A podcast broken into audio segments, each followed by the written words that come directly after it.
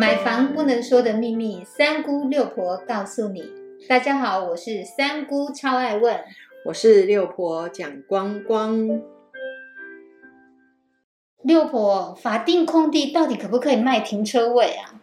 哇，我们的三姑简直是我们房地产的达人哦！他居然又挖出了一个不能说的秘密。来，我们来了解一下法定空地的意义是什么？就是你这一个大楼要盖的时候啊，那你把建筑物放上去之后，其他的面积，哎，一般来讲可能就是做公共设施，那可能做什么阅读室啊、健身房。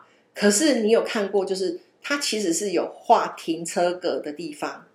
那这个画停车格的地方，它其实在之前曾经有一个案例，我就在高雄市的新兴区。那其他的我们就不再讲了。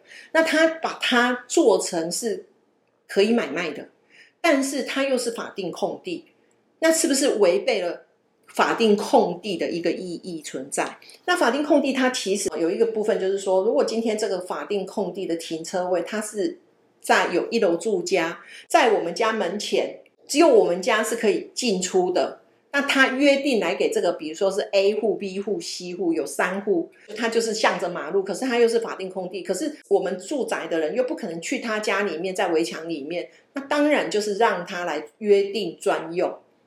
那可是当是在一个公共空间里面，就是说，哎，他可能就是没有所谓的住宅的一个呃行为的时候，他是在公共空间里面的话。那他如果在公共空间里面的话，他又去做了一个约定，给楼上的哪一户，哎，谁有钱谁来买，然后一楼的车位又贵，那这样子的一个情形之下，法定空地的一个意义就失去了，它变成是建设公司在收钱的一个管道。所以各位要去注意的只有一件事情，就是当你要买一楼的停车位的时候，你必须要去问他是不是法定空地。如果是，请你避开，你也不用多说，因为很多不能说的秘密就是。你不要说，它才是秘密。你说出来，它就不是秘密了。所以大家要去了解，如果是在住户前面的约定的一个专用，就比如说 A 住户约定专用的停车位的话，那他一定会在合约书里面载明，这样这个车位的面积，它是怎么样去计算，然后扣除，那其他的再分配给所有的区分所有权人。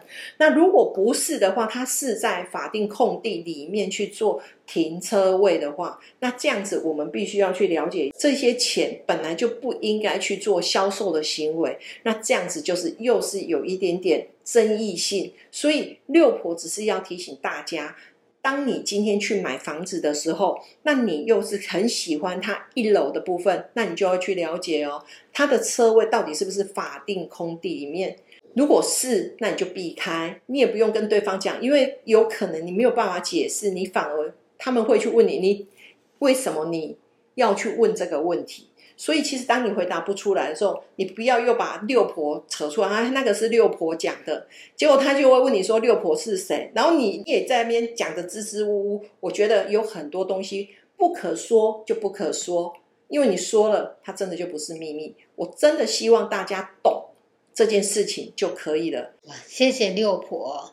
针对这个法定空地能不能够有约定专用停车位这么专业的解说，这要是不讲清楚、说明白，还会以为自己赚到便宜呢。可事实上真的并不然哦。是啊，而且以后还会有很多的纠纷跑出来。对啊，这个要是没有真的挑明的讲，或者是说真的在大楼这些买卖的合约书里面有载明很清楚的话，搞不好我们都还会有这些相关的纠纷需要去处理哦。是啊。哇，谢谢六婆这么专业的解说，谢谢六婆，